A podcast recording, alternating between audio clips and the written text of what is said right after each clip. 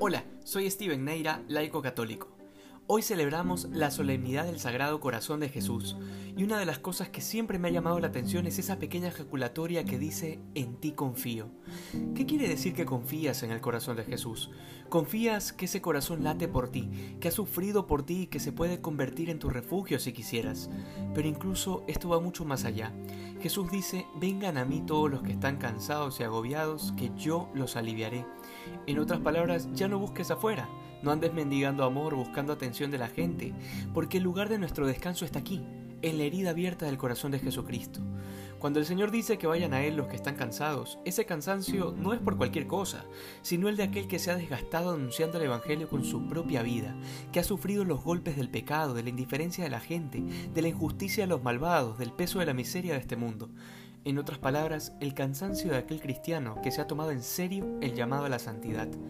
Porque el que está cansado de sus negocios personales, de trabajar todo el día, de estudiar o cualquier otra obligación, si ninguna de estas cosas ha sido hecha con la única finalidad de darle mayor gloria a Dios, es un cansancio inútil.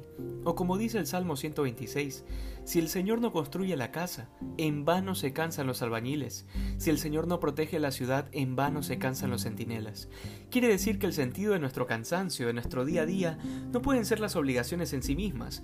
No podemos vivir del deber por el deber. Nuestra verdadera fidelidad es ofrecer a Dios toda nuestra vida, comenzando por las horas de hoy, en el estudio, en el trabajo, lavando platos, cocinando, cuidando niños o ancianos, en cualquiera de las cosas a las que nos dediquemos, nuestro cansancio tendrá fruto abundante y verdadero descanso, solo si el Señor se ha cansado con nosotros.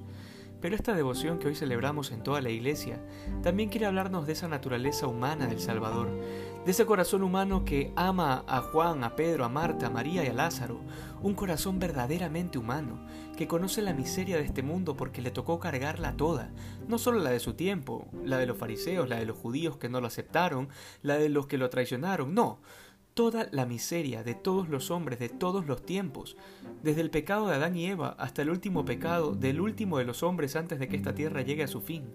Todo lo cargó y todo lo amó con un amor verdaderamente humano. Hoy nuestra mirada debe penetrar ese corazón tratando de imitarlo, tratando de que el nuestro se parezca cada día más al de él.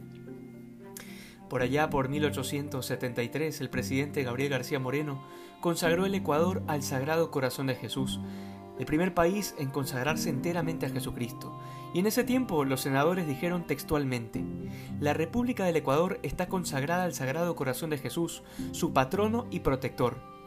Hoy más que nunca, en medio de tanta corrupción, necesitamos entender, pero sobre todo los políticos tienen que entender, que en la medida en que más se va expulsando a Dios de los ámbitos públicos, de las escuelas, de los municipios, de la asamblea y de la mismísima presidencia, la República, de por sí defectuosa, solo está destinada al fracaso y a la miseria. Que hoy vivamos esta consagración desde nuestras familias, pero que sobre todo sea nuestro corazón el que quiera asemejarse más al de Jesús, para que sea Él el que nos haga más santos que ayer. Dios te bendiga.